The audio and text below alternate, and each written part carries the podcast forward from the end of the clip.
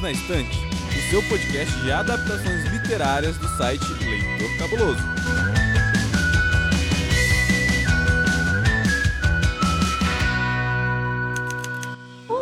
ouvinte! Seja muito bem-vindo, muito bem-vinda a mais um episódio do seu podcast de literatura e adaptações literárias favorito, o Perdidos na Estante. Hoje eu tô aqui com duas pessoas especialistas no assunto, com pessoas que vão me ajudar a desvendar um pouquinho do mundo lá do outro lado do oceano. E eu sou Amanda, sua host, e eu vou chamar aqui primeiramente uma querida e ela vai se apresentar para vocês que é a Rosana. Oi, gente, eu sou a Rosana Iris, eu sou uma das integrantes do Feito por Elas, é um podcast que a gente discute o protagonismo e a presença das mulheres no audiovisual. Meu Instagram é Rosana Iris, FF, e daí também sigam lá o Instagram do Feito por Elas, né? Que é underline Feito por Elas. Perfeito, Rosana. Inclusive, super recomendo o podcast dela. E tem tudo a ver com nós também aqui no Perdidos Instante, porque nós também adoramos discutir sobre protagonismo feminino, né? Cíntia!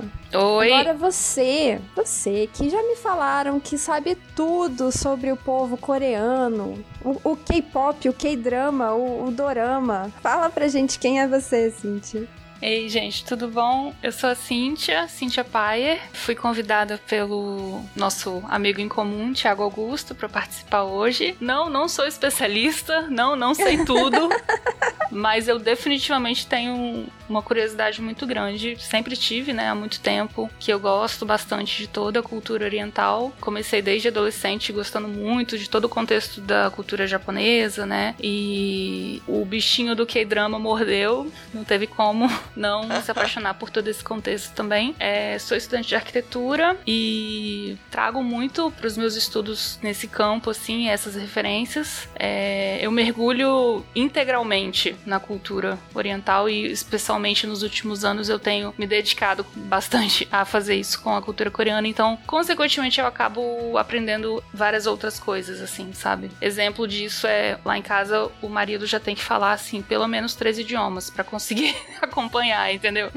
Igual a série, né? Exatamente. Já rola aquelas frases padrão, assim, aquelas frases de caixinha que você já consegue usar, né? Porque você já perdeu a conta de quantas o, o seu banco de horas de, de dorama, assim, já estourou, entendeu? Todas as suas. Enfim. Já internalizou é isso. Já. E, Cíntia, é, onde que a gente te encontra nessas internets por aí? Nas internets eu uso o Instagram, arroba Cintia Payer, o meu Instagram da arquitetura, que é o arroba Simpark, e somente essas duas. Beleza. E eu tô lá no Instagram também, eu sou arroba manda barreiro, e é só isso, gente, porque eu sou econômica. E tô sempre por aqui no Perdidos também. Bom, gente, então, já que estamos falando aqui de coreanos, de cultura além mar, uhum. além oceano, nós vamos aqui falar sobre muito arroz, né, gente? Tome arroz. sobre muitos dramas, muitas situações, inclusive bem atuais. E nós estamos falando aqui de Patinco, que é um livro best-seller que lançou em 2017. E ele vai falar sobre a história de várias gerações de uma família, né? Com momentos históricos, com situações dramáticas, mesmo vivendo ali na Coreia e no Japão, porque o, o Japão teve toda aquela dominação ali no, uhum. no Oriente, né? Parte da China, da Coreia. Na época era só uma Coreia, né? Não tinha divisão uhum. ainda. E vamos falar sobre tudo isso, e por isso eu trouxe essas duas meninas aqui para me ajudar nessa missão. Eu vou chamar o, o nosso assistente e ele vai nos dar mais informações pra gente entrar a fundo em Pachinko. Pachinko é um romance geracional e histórico que narra a história de uma família de coreanos, passando por momentos decisivos para o destino da Coreia, como a dominação do Império Japonês, as duas grandes guerras, a independência e, por fim, a globalização. Sob o jugo japonês à Coreia, Sunja e sua família buscam condições melhores no Japão, chegando a uma Osaka preconceituosa e intolerante com os imigrantes coreanos. É assim que acompanhamos o desenrolar deste drama familiar. Depois a gente já conversar aqui sobre o nosso tema, nós vamos começar daquele jeito que nós gostamos aqui no Perdido, Cíntia. Oi. Porque a missão aqui é sua. Ai, meu Deus, lá Eu vem. quero que você conte pro nosso ouvinte um pouquinho Hum. sobre a história do Patinco, a sinopse dessa história. Certo. Como se você fosse uma vizinha fofoqueira comentando sobre a família da Sundia. Ai, tá, vamos lá. Sobre o livro e sem spoiler, deixa eu tentar pensar em alguma coisa. Tá, a gente tem lá aquele contexto, né? É, seria algo mais ou menos assim. Menina, você viu o bonitão novo da cidade? Dono desse porto inteiro, manda nisso tudo aqui. Pois é, eu ouvi dizer que ele tá olhando muito demais pra aquela menina ali, ó. Pois é, né? Filho do dono da pensão. Aquele cara, nossa, ele é esquisito, né? Achei que ele não quer casar, menina, mas acabou casando. Teve essa menina bonita, Sundia. Pois é, e o bonitão tá de olho nela que eu vi, vendi Lula pra ela esses dias, ele só de olho. Vamos ver o que que dá isso, quem sabe, né? Acho que não vai dar em nada, não. Acho que vai ficar por isso só, porque, né, esse pessoal aí como ele tem sempre muita coisa pra fazer, não vai ficar muito tempo por aqui, não, mas nunca se sabe, né? Até onde isso pode ir, quantos continentes isso pode atravessar. Mais ou menos isso. Ficou perfeito? Cíntia. Eu não faria melhor. Ficou perfeito. Bom, gente, vamos falar um pouquinho então, já que fofocamos sobre a vida da Sundia, vamos fofocar um pouco mais. O que, que vocês acharam da leitura do livro? Qual foi a, a relação de vocês com essa leitura? Fluiu legal? Te tocou em algum momento? Você se emocionou? Como é que foi pra você? A leitura dessa obra, eu me lembro que eu não percebi o peso dela. Tanto o peso no sentido de, de que é uma obra extensa, né? Não é um livrinho tão fino Uhum. assim, ele é, é, é volumoso, né? É uma leitura volumosa. Mas eu também não senti o peso o peso da história, né? É, é uma história que tem uma densidade no sentido de todos os temas que ela aborda. São questões muito graves, mais do que sérias, são questões graves, né? A gente absorve e compreende um pouquinho mais o, o tanto que as pessoas são capazes de se diferenciar, o tanto que elas são capazes de ver o que elas têm de diferente não o que elas têm de comum. Né? A gente percebe isso, mas de uma forma muito leve, de alguma maneira, assim. A configuração da escrita da Imindin, ela traz isso pra gente. Eu não, não cheguei a ler nenhuma outra obra dela, não, nenhum, de nenhum tipo, mas eu, ao que tudo indica, é uma característica da escrita dela, sabe? Essa leveza ao trazer a história. Às vezes uma leveza até assustadora, né? Porque ela tá falando de uma Exatamente. coisa tão,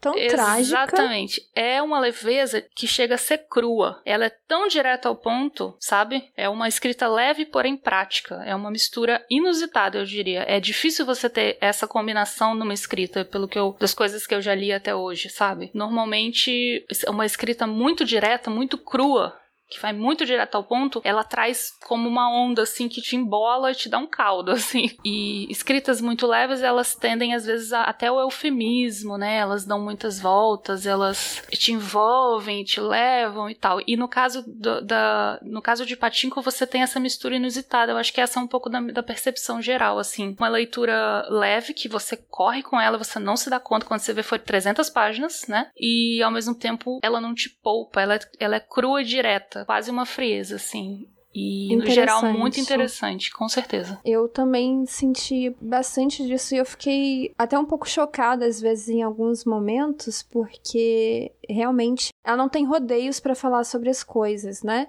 Exatamente. Eu me peguei em muitas cenas assim. Nossa, caiu uma bomba aqui na minha cabeça, eu não estava prevendo Uhum. isso. E como é que você se sentiu, Rosana, lendo esse livro? Então, eu li agora no começo desse ano, que eu tava com ele um tempo no Kindle, assim, e daí teve a notícia que ia sair a série da Apple e tal, e daí eu falei, ah, vou ler, né? E eu achei que ela é bem fluida, que foi uma coisa que vocês já comentaram, né? Porque eu acho realmente que a gente não sente tanto a, a, a duração do livro, por assim dizer, né? Porque ele é bem grande. Mas eu acho que é meio desnecessário em alguns momentos, assim. Eu senti que às vezes ela entrava muito em, em descrições de personagens que não eram tão importantes pra história, e daí a gente, tipo, sabia muito background, história de personagens que a gente ia ver uma, duas vezes, sabe, no livro. E eu acho que poderia ter tido uma edição maior aí. Então eu acho que ela se perde em alguns momentos, assim. Eu gostei do livro, eu só não achei ele um livro perfeito, assim. Então eu acho que tem essa questão. E tem uma questão de algumas mortes que rolam, porque rolam mortes, né, gente? A vida é assim, né? Tem mortes. é uma história geracional, então rola mortes. Principalmente uma, na minha visão, ela não foi construída com o impacto que deveria, assim, sabe? Hum, então, tipo. Depois a gente vai comentar sobre isso, então eu quero, ficar, quero saber, tô curiosa. Mas é isso, assim, no geral. Eu concordo também com esse ponto seu, Rosana, porque eu, eu também senti que alguns momentos, como você falou, é um drama geracional, então os capítulos são divididos, né, em anos Uhum. e vão se passando, né, as décadas. E eu acho que algumas décadas tem muita, muita, muita coisa para se falar. Talvez não precisasse falar tanto. E outras eu já senti que ficaram tão mais curtas. Eu fiquei mais curiosa para saber alguns detalhes, não sei. Acho que pode ter sido uma impressão minha também, não sei, mas concordo com isso. Uhum, sim. Gente, agora a pergunta de ouro aqui. Rosana, apesar disso, você recomenda a leitura? E, e por quê? Assim, brevemente um porquê. Eu recomendo, eu acho que ele é muito interessante essa questão que ele faz de discutir a imigração coreana, essa questão do impacto cultural que o Império do Japão teve para os coreanos. Ele é muito inteligente discutir isso por meio das histórias das pessoas, né? Por meio do drama familiar. Então, eu recomendo principalmente por isso, assim. Obviamente não é um livro de história, você não vai saber detalhes, tipo, desse tipo de influência do imperialismo japonês lá na Coreia, mas eu acho que é interessante você ver a percepção disso por meio das pessoas. Então eu, eu acho que vale a pena sim. E você, Cíntia? Você recomenda essa leitura? Eu recomendo sim, eu diria que sim. É uma porta de entrada muito interessante para vários outros títulos, inclusive de países, né, de culturas ali. o próprio Japão tem várias obras maravilhosas e incríveis que as pessoas nem sabem que existe, por assim dizer, porque as referências nossas aqui são outras, né? A gente tem referências Estados Unidos, Europa, enfim. E aí meio que as pessoas podem usar Pachinko para descobrir a literatura asiática em geral ali, né? É uma porta de entrada muito interessante, até porque existe aquela questão da mistura, né, de culturas. A gente tem ali em algum momento uma proximidade geográfica, não com a gente aqui, né, sem spoiler, mas a gente tem até uma proximidade geográfica, querendo ou não, que serve, serve como uma, uma boa introdução, um convite. O Patinco pode ser um ótimo convite. Então é sim uma recomendação bacana. Eu também é, recomendo, inclusive, esse ponto da Cintia é excelente, porque nós temos, por padrão, né, referências eurocêntricas, e eu mesma vou fazer aqui uma confissão que sim, não é um livro de história, não é para estudo, porém eu me peguei descobrindo, infelizmente eu tenho que usar essa palavra mesmo, descobrindo, porque eu desconhecia vários fatos que aconteceram no Oriente como um todo, ali a Manchúria, que tem uma partezinha que cita bastante ali, Coreia, o Japão. Eu simplesmente desconhecia fatos históricos e eu utilizei o livro para pesquisar depois, porque como eu estava tendo contato pela primeira vez, isso me interessou em ir atrás de outros materiais. E eu fiquei pensando, gente, nunca na escola eu aprendi sobre isso. Eu não fazia a menor ideia de tal coisa, que né, que não vamos abrir isso depois. E então eu recomendo, inclusive não só porque é um drama muito bonito, mas inclusive pra gente poder abrir um pouquinho os horizontes. E dito isso, eu vou chamar o assistente para ele dar mais alguns detalhes sobre essa obra e nós vamos lá para o bloco com spoilers. Pachinko levou quase 30 anos entre o primeiro esboço e a publicação de fato, que só ocorreu em 2017. A autora recorreu a entrevistas e extensa pesquisa sobre a vida dos coreanos imigrantes no Japão e também sobre as mudanças que ocorreram ao longo do tempo, o desenvolvimento cultural, as nuances políticas e as consequências da dominação japonesa para este povo. Bom, ouvinte, chegamos ao nosso tão aguardado bloco com spoilers. E se você não leu esse livro, corre, lê, porque ele é super recomendado. E nós vamos falar agora livremente. Bom, meninas, como é um drama geracional, nós já falamos isso várias vezes, nós temos uma infinidade de personagens aqui, né, que poderíamos falar. Como não cabe em um episódio apenas tanta informação, eu vou focar um pouco mais na Sundia, que é a nossa protagonista. E eu queria saber de vocês Como é que vocês enxergaram a Sundia? Qual foi a relação de vocês? Porque eu, pelo menos, construo uma relação com esses personagens. E como é que vocês construíram essa relação de vocês com a Sundia? Como que vocês avaliam a Sundia como personagem, como protagonista? O que, que você achou, Rosana? Eu gosto muito dela, da Sundia, mas a gente sofre bastante com ela, né? Porque eu acho que um dos temas centrais do livro para mim é essa questão da moralidade, do quanto os personagens estão sempre atrás de fazer o que é certo, conforme costumes sociais, conforme, tipo, enfim, pressões da, externas, na minha visão, e deles sofrem com isso, assim. E eu acho que a Sunja também sofre bastante nesse sentido, porque ela escolhe lá não ficar com, com o Hansu, do Hansu, né, minto, apesar de gostar dele e tal, por causa da, enfim, dela ser amante do cara, etc. Uhum. E daí ela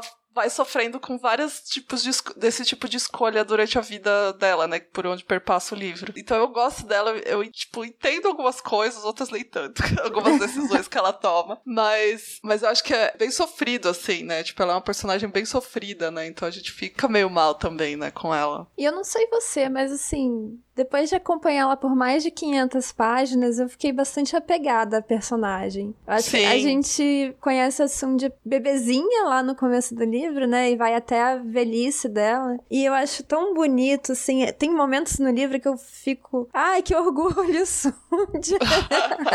a gente torce, né? Torce demais. Você, Ah. Cíntia, você teve alguma relação, assim, especial com ela? Gente, e eu que não gostei da Sunja logo de cara. Ah, meu Deus. Deus. Pronto. Não, porque eu ficava assim, né, revoltada com aquela situação toda, a forma dela de. Justamente ela acaba, talvez até absorvendo. Existe um- um- uma troca ali entre o estilo da escrita e a própria forma que a Sunja tem de, de viver a vida dela. Ela é muito prática, ela é muito direta ao ponto, né? Ela é. Ela né? tem um pouco esse perfil justamente ali. A, a gente até pensa, será que a escritora também, né? É, um, é uma interpretação, é uma, não sei. E aí a Sunja nas escolhas dela, enfim, eu observei que Patinko muitas vezes é sobre a pessoa aceitar a ambição dela. Sabe? O problema é, no contexto histórico dela, ela é, ela é, bom, uma mulher, né? Ela é basicamente convidada a ser menos do que ela pode ser. Ela é convidada a. Convidada assim, né? Modo, tô falando sendo fofa. Ela é obrigada. ela é obrigada, né? Ela não pode ser tudo que ela tem a capacidade de ser. A única pessoa que colocava isso nela era o pai dela, que ela perdeu o pai dela cedo, né? A gente via isso, Uhum. ele sempre encorajando, sempre estimulando e tal. Então eu tive assim, logo de cara eu falei, cara, pelo amor de Deus, o que, que essa mulher tá arrumando? Me dava muita aflição, enfim. Só que eu percebi que com o tempo eu percebi que essa forma dela de o fato de que ela estava calada não significava que ela não estava andando. Ela anda calada, mas ela anda o tempo inteiro. Ela é de uma persistência, sabe? A construção ali dessa personagem. Nossa, eu fiquei muito impressionada e muito inspirada no, ao final da leitura. Eu achei muito, muito, muito inspirador a, a trajetória dela, né? Como é que ela conseguiu se transportar no tempo e no espaço de- de- sem, sem receio de aonde é que afinal eu vou parar. Ela não tinha esse tipo de questionamento. Justamente, ela não tinha tempo para isso. Ela não parava para questionar uma coisa como a gente vê. A partir do momento que foi dada escolha, ela sempre, aparentemente, ali. Ela parece que sempre seguiu dessa forma, tipo, qual a escolha mais prática? Qual a forma mais, mais rápida de sair daqui? Né, a gente vê posteriormente, né? Cara, ela simplesmente resolveu um problema de dívida que o cunhado fez em dois palitos ela resolveu, porque ela já sabia disso. Então a pessoa quieta, mas que tá sempre atenta a como que as coisas realmente funcionam, né? E aquele raciocínio bem prático, né? Se tem Isso. que fazer, então tem que fazer. Exatamente. Então, logo de cara, eu não entendi, eu não compreendi. E aí, com o tempo, eu compreendi e achei, passei até a admirar, achei muito inspiradora a, a forma como ela atravessou todas as adversidades e tal, e enfim. Eu vejo a Sundia como uma sobrevivente, né? Uhum. Bom, se ser mulher em 2022 já não é fácil, imagina em, em todas as décadas que a Sundia viveu lá, desde. Não me lembro o ano que começa o livro, antes da Primeira Guerra, né? Uhum. Nossa, eu vi as batalhas que ela teve que travar que hoje pode até parecer alguma coisa simples, uma mulher resolver uma dívida. Uhum. Mas ela teve que passar por cima da masculinidade frágil Sim.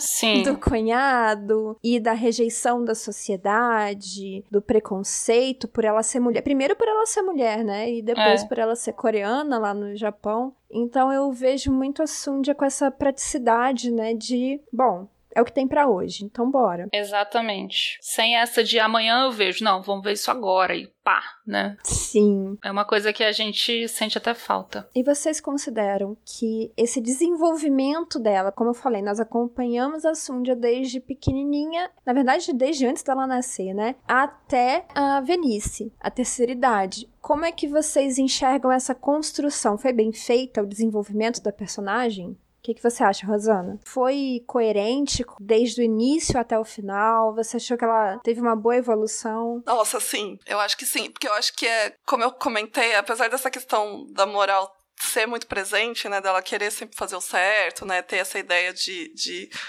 seguir certos preceitos sociais, é muito condizente com quem ela é, como ela foi criada e como ela passou a vida dela, né? Ela sempre trabalhou, né, desde criança. Então essa visão dela prática que vocês comentaram vem muito daí, né? Ela sempre precisou pensar dessa maneira, né, para na vida dela. Então, tipo, claramente era assim como ela agia. Então, eu acho que tipo, o livro acompanha ela e a gente nunca deixa de entender as decisões que ela toma, sabe? Assim, por mais que você tipo pode concordar ou não, né? Mas eu acho que faz super sentido pra personagem, assim, acho que ela é super bem desenvolvida. Você concorda, Cintia? Gente, eu tenho, eu tenho um costume que é ficar adivinhando o signo dos personagens. a louca Porque- dos signos. Exatamente. Digam pra mim se vocês concordam. Sunja é taurina ou não é? Ah, eu diria que ela é signo Não da é? Terra, com certeza. Não é, é mesmo? Taurina eu não sei, mas que é de terra é, com de certeza. terra eu sei. Vocês falaram uma palavra-chave: consistência. Se tem uma coisa que essa pessoa tem, é consistência. E Taurino sabe o que é ser consistente. E agora você tocou nesse ponto, eu lembrei, né? Ela é teimosa pra caramba também, viu? Exatamente. é uma perseverança que beira a teimosia, que quem olha de fora não entende. E é aquela pessoa que não suporta ficar parada em relação a uma coisa que tem que ser feita, né? Tipo assim, é uma brincadeira, né? Uma comparação, uma analogia e tal, mas. Gente, é realmente isso. Você questionou a questão da- do desenvolvimento, né? Do, do- das relações, do, da, da personagem em si. Você observa consistência nela com todos os outros as outros personagens com que ela se relaciona, né? Ela mantém aquela pessoa que man- ela mantém a palavra e ela mantém a atitude do início ao fim em qualquer relacionamento, qualquer, né, relação que ela tenha com os outros personagens e tal. Isso é muito claro, assim, eu percebi isso bastante. Mesmo quando em algum momento ela tem perdas ali, né? Perdas gravíssimas na família e tal. Ainda assim, ela simplesmente,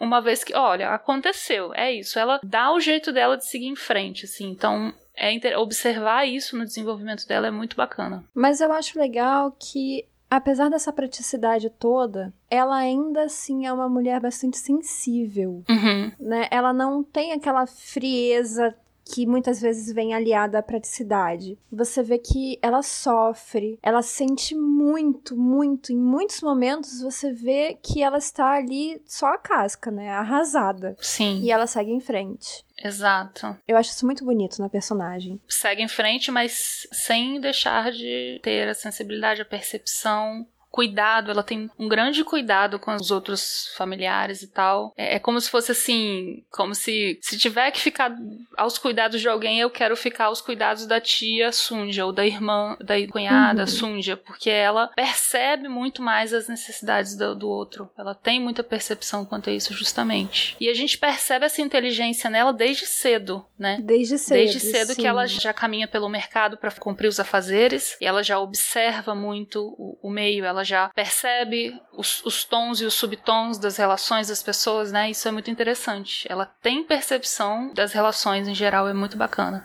E é interessante a gente estar falando até de como ela lida com os outros personagens, porque, na verdade, Patinko é uma teia de personagens em que a peça central é a Sundia, né? Uhum. E ela vai se relacionando ao longo de várias décadas com várias pessoas diferentes, familiares ou não. Então eu, eu queria saber de vocês, né? Vocês já estão adiantando que gostam dessa relação dela com os outros personagens, e eu gostaria de saber se vocês destacariam algum e por quê? Algum personagem que foi importante pra ela, que você gostou do desenvolvimento? Se quiser dizer que não gostou também, pode ficar à vontade. O que, que você acha, Rosana? Eu gosto muito da relação dela com a não sei se eu vou pronunciar certo, gente, com a Kayonji, que é a cunhada dela, né? Que quando ela vai Sim. morar com, Uhum. com o cunhado e com a cunhada, eu gosto muito da relação que é construída entre elas, né? E a gente vai ver essa amizade até o final, né? Da, da vida de uma delas, né? Que a, uma- ela morre, né? a- Enfim, eu gostei muito de como eles construíram isso, dessa questão do. do elas tinham, né? Um, não sabia, né? Como é que ia ser, porque ele- ela tava indo pra lá agora com o Isaac, né? Pra morar com eles. E daí, de primeira, elas já se dão super bem, vão fazer as coisas juntas. E, e elas são muito diferentes, né? Porque ela vinha de uma família rica, né? E ela teve que passar a fazer certas coisas no Japão porque eles estavam lá, né? Então eles não tinham acesso a certas coisas. E ela sempre teve uma empregada, etc. E daí a Sunja vem de totalmente outra história de vida, né? Mas elas se conectam muito. A amizade delas eu acho muito bonita, assim, na história. Como eles constroem isso. Também acho uma coisa de irmã, né? Elas se tornam Sim, irmãs mesmo. É, Eu acho bonita essa união feminina que o livro mostra, porque num ambiente tão machista que elas estavam vivendo, né? sim. Elas realmente precisaram do apoio uma da outra. Sim. Não, e aquele marido dela é um idiota, Ah. né? Aquele. Como que é o nome dele, gente? Esqueci agora. Ai, gente, esqueci o nome dele. Eu esqueci o nome dele também, gente. Ai, Meu gente. Deus do céu. Enfim, mas é porque ele é um tirano total, assim, né? E. É. Basicamente é isso. Boy E- lixo, pelo amor de Deus. Enfim, e daí é, é bom como elas se unem pra, enfim, pra todas as, as dificuldades que elas vão, que rola, né, na vida delas por, por elas estarem no Japão, né? E apesar do marido não ajudar também, Olha, né? graças a Deus pelo Google, pelo Google é o user que a gente tá falando. Ai, sim, isso. É, não, é realmente. E a relação da Sundia com ele eu acho, assim, péssima. Ela dá vários tapas na cara dele, assim, com muita elegância, sabe? Do tipo, não preciso de você, mas, querido cunhado. Sim. Eu, eu gosto muito dessa inteligência que ela lida com o user. E você, Cíntia, tem alguma relação que você gostaria de destacar? Algum personagem que você gostaria de destacar? Eu observei uma coisa interessante em relação aos filhos da Sunja, que seria o primeiro filho Noah, o segundo filho Mozatsu, que posteriormente tem o filho, o próprio filho dele, que é o Solomon, e você observa uma coisa interessante. A Sunja, no caso, ela, ela é a única criança que sobreviveu depois de vários outros irmãos dela que chegaram a nascer ou não chegaram a nascer, né? A mãe dela, os pais dela tiveram muito essa dificuldade e tal, enfim. Tanto é que a gente vê no início da obra a mãe dela procurando lá uma curandeira, né, na vila e tal, pra conseguir ter o filho, o bebê, enfim, nasce a Sunja. Então ela já carrega um pouco desse peso, assim, em relação a algum tipo de infância, né? Porque na Coreia a gente tem essa questão. Comemorar os primeiros 100 dias de vida, os 100, 200, 300, 400 e por aí vai. Porque era praticamente impossível você manter uma criança viva durante tanto tempo, né? Morria-se muito facilmente de, por várias razões. E aí você observa que a Sunja, ela cria o primeiro filho, o Noah, sentindo muito esse peso que ela trouxe de casa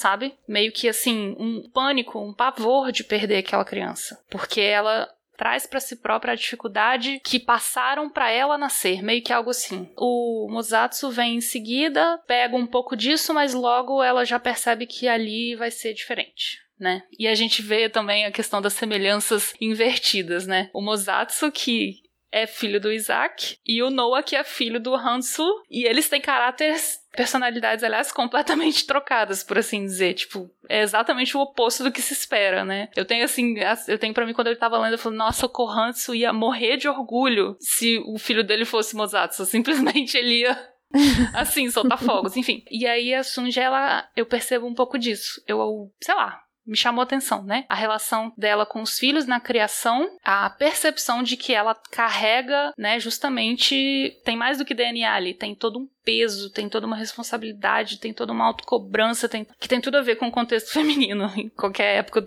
enfim. E posteriormente o Solomon. Aí no, no Solomon ela já fala: Eu não vou estragar esse menino, eu vou deixar ele quebrar a cara, eu vou deixar ele batalhar, eu vou deixar, né? Aí ela já procura aperfeiçoar uma ideia, enfim, bem interessante. Inclusive, eu vejo assim que o Noah era a promessa, né? Era o filho querido, um menino dedicado, estudioso, inteligente. Esse vai dar certo. E o peso de tanta cobrança, de tanta expectativa, eu diria, né? Sim. Acabou criando uma pessoa tão amargurada como o Noah.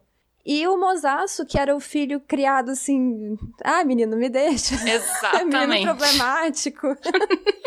Só arruma briga, não quer estudar. E acabou sendo, né, o filho que realmente, vamos colocar assim, entre muitas aspas, deu certo. Deu certo, é. E que nem por isso deixou de ser um, uma pessoa amorosa, compreensiva, prestativa. A gente vê isso, né? uhum. né? O Mozart mais velho, nossa, uma pessoa, né? Enfim. Já o Noah não tanto, né? Já o Noah justamente é o, exatamente esse termo. Ele, ele ficou num um nível de amargor, assim, que não teve o que fazer, né? Infelizmente. É bem curioso como eles colocam, inclusive, a questão da expectativa em cima do uhum. filho, como isso pode ser nocivo, né? Uhum. Inclusive por parte do Hanso. E já que ninguém falou dele, vou falar eu. Porque a relação da Sundia com o Hanso eu acho uma relação muito curiosa. Uhum. Não dá para descartar o fato do Hanso ser boy lixo também. boy lixo. Mas eu acho muito curioso como eles desenvolvem essa relação em tanto tempo, porque acaba que, na verdade, lá pro final do livro, o Hanso é a pessoa que conhece a Sundia há mais tempo, entre os viventes, né? Isso gera uma relação entre eles muito peculiar, porque tem todos os problemas, vários problemas. Ele, ele enganou, ele, assim, ele assediou a Sundia, ele abusou da Sundia, ele enganou e vários outros problemas. Mas o Hanso também é um sobrevivente da forma dele, numa forma não tão legal assim. E eu acho, bom, é difícil julgar também numa época tão complicada, um contexto diferente, não dá para esquecer disso também, mas eu acho muito interessante como ele está sempre ali, né, à margem, observando, mas ele tá sempre ali. Ele tem uma coisa meio Mr. Darcy, assim, de. a referência aleatória aqui. Meio Mr. Darcy de Orgulho e Preconceito. Essa coisa que ele vai ajudando ela ao decorrer da vida, mesmo sem ela saber, ou ela uhum. vai saber depois, sabe? Essas coisas. Uhum. Ele vai atrás da mãe dela, vai atrás do cunhado lá, quando né, rola toda a situação da guerra. E ele, né, ele tá sempre presente na vida dela, né? Tipo, meio sempre. que meio à margem, assim, mas ele tá sempre presente, né? Eu acho difícil julgar o Hanso, porque assim, ao mesmo tempo que eu detesto o que ele fez com ela, eu acho muito bonito o que ele fez por ela em todo o restante do livro. Uhum. E uhum. em vários momentos ela o recusou novamente, e de novo, e de novo. Uhum. Sim. E mesmo assim, ele tava ali já perto do final sem a menor obrigação, porque o Noah já era homem feito e depois, inclusive, já não estava mais na vida deles. E mesmo assim, ele tava ali. Que homem persistente também. Então, não é, menino? Tem uma semelhança ali que a consistência da relação dela com ele também existe. Também, com também certeza. Também existe. Com certeza. Eu acho isso muito interessante. Você sabia que tem livros, filmes, boxes, séries e todo um maravilhoso mundo de literatura? Você pode encontrá-los no Perdidos na Estante. Amarrando tudo isso que nós falamos, porque nós fomos falando dos personagens. Aliás, antes de entrar nesse próximo assunto, eu quero saber, o, o Rosana, qual foi o personagem que morreu e não teve o devido destaque, por favor. Vamos, não, não, não. Ah, o Noah, gente. O Noah. Ai, droga. Pelo amor de Deus. Eu estava desconfiada. Gente, é uma fucking linha isso. Ah, não, mano. É Ai, é uma porque linha. você falou. eu ia falar pra gente fazer um bolão, eu ia chutar o Noah, porque eu também, eu também acho. Gente. Eu ia falar, não, gente, não, vamos foi. fazer nossas apostas antes. Aí você falou e não deu tempo. Mas eu ia falar o Noah. Eu concordo completamente completamente. Não, porque ele é um personagem muito importante, né? Sim. E a gente acompanha muito ele por um bom período do livro, né? A gente tá muito acompanhando ele. E daí tem essa questão que ele foge, né? Uhum. A gente fica sem ver ele e tal. E daí tem toda essa situação quando o Hansu encontra ele, blá blá blá. E, gente, eu achei a falta de peso dramático aí é absurda, sabe? Eu espero que a série melhore isso na segunda ou terceira temporada. Eu achei impactante, sabe? Eu fiquei impactada, igual o meme. Porque eu, eu peguei o livro pra ler e assim, eu tava no meio do capítulo e eu pensei assim. Eu vou só terminar esse capítulo aqui, eu vou dormir. e termina o capítulo com a morte do Noah e eu fiquei. Não, você tá de brincadeira. Você tá de brincadeira com a minha cara.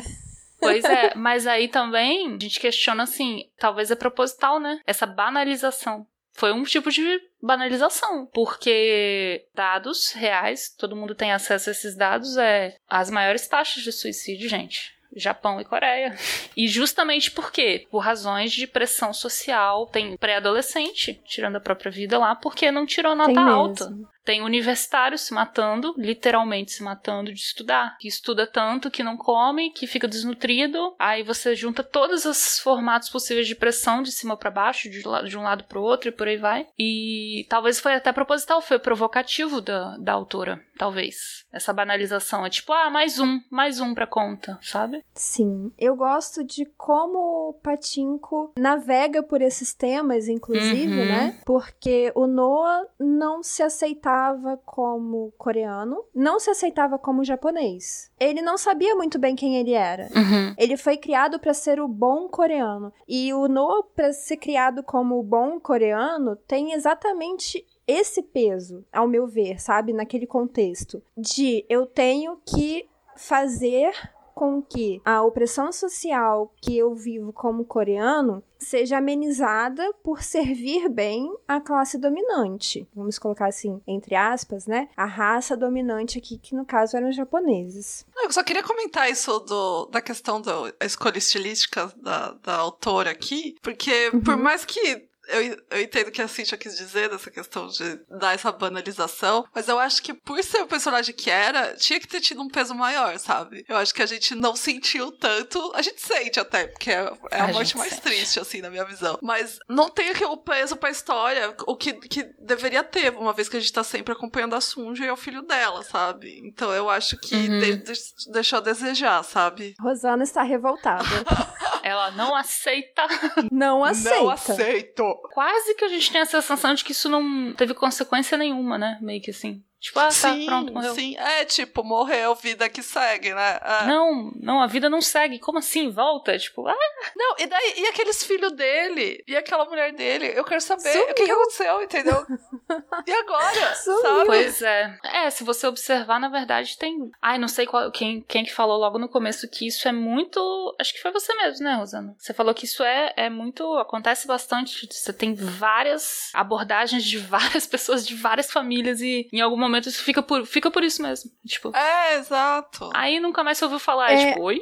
Sobre a família do Noah, eu consigo entender alguma coisa no sentido de novamente, ele não se aceitava, né? Uhum. Tanto que ele viveu uma vida a partir de determinado momento fingindo ser japonês. Uhum. E eu acho que esse apagamento da identidade do Noah e o casamento dele, que ele até descreve, né, em algum momento ali do livro que ele não ama a esposa, é um casamento porque as pessoas tinham que se casar e ponto, né? Uhum. Eu acho que isso também traz essa sensação de esvaziamento da vida do Noah. Uhum sabe? Eu acho que o Noah é o retrato da opressão que os coreanos, imagino, imagino, né, de devem ter vivido naquele momento da dominação japonesa. E eu acho que a família dele sai de cena e nunca mais ninguém fala nada, porque meio que o Noah que a gente conhecia deixa de existir, né? Ele não é mais o Noah ali. Não sei, tô sendo bem filosófica aqui agora. Não, mas isso realmente é um dos grandes temas é o, o Noah, ele é o retrato do coreano, entre aspas, expatriado. Ele é o, é aquilo. Você não pertence a lugar uhum. nenhum você não é de lugar nenhum. Você não é ninguém, né? Você, você não, não, é, é suficiente daqui e você não é suficiente de lá e você não é de lugar nenhum. Imagina você viver né, carregar esse sentimento, essa sensação, essa, essa impressão de si mesmo ou a falta dela a vida toda durante quantos anos? Quantos outros milhares viveram exatamente aquela a situação retratada aqui em história, mas que de fato aconteceu. Quantas outras pessoas, né? É verdade. É, é, é indigesto, uhum, né? É. Como a gente comentou lá no começo, a leitura até é leve, até vai rápido. Sim. Mas quando você para pra pensar em cada nuance ali da leitura é indigesto pra caramba. Fica um bom tempo depois. Não é o livro que você fecha e, e acabou. Mas, Rosana, o Noah merecia mais. Eu concordo com você.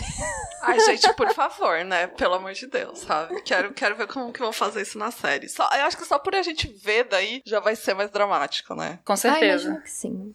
Imagino que sim. Bom, gente. E é isso. Leiam Patinco. Vamos procurar ter mais acesso a conteúdos culturais que não sejam eurocêntricos, porque a gente descobre coisas muito legais, muito legais mesmo.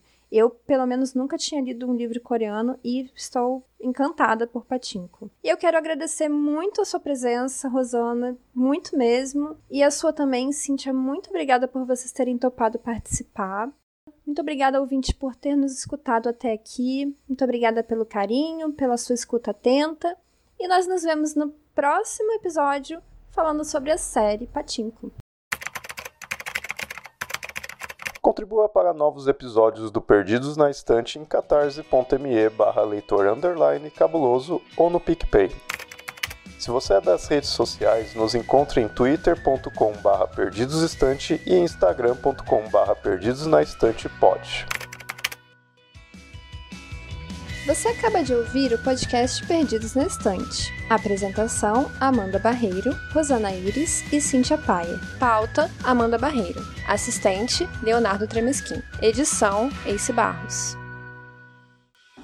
Esse episódio é um oferecimento especial dos nossos apoiadores: Airechu, Aline Bergamo, Amauri Silva, Caio Amaro, Carolina Soares Mendes, Carolina Vidal, Cláudia Rodrigues, Clécius Duran, Daiane Silva, Deise Cristina, Fernanda Cortez, Igor Baggio, Lucas Domingos, Lubento, Luciano Terra, Luiz Henrique Soares, Marina Kondratovic, Marina Jardim, Melissa de Sá, Hilda, Priscila Rúbia, Ricardo Brunoro e Rodrigo Leite.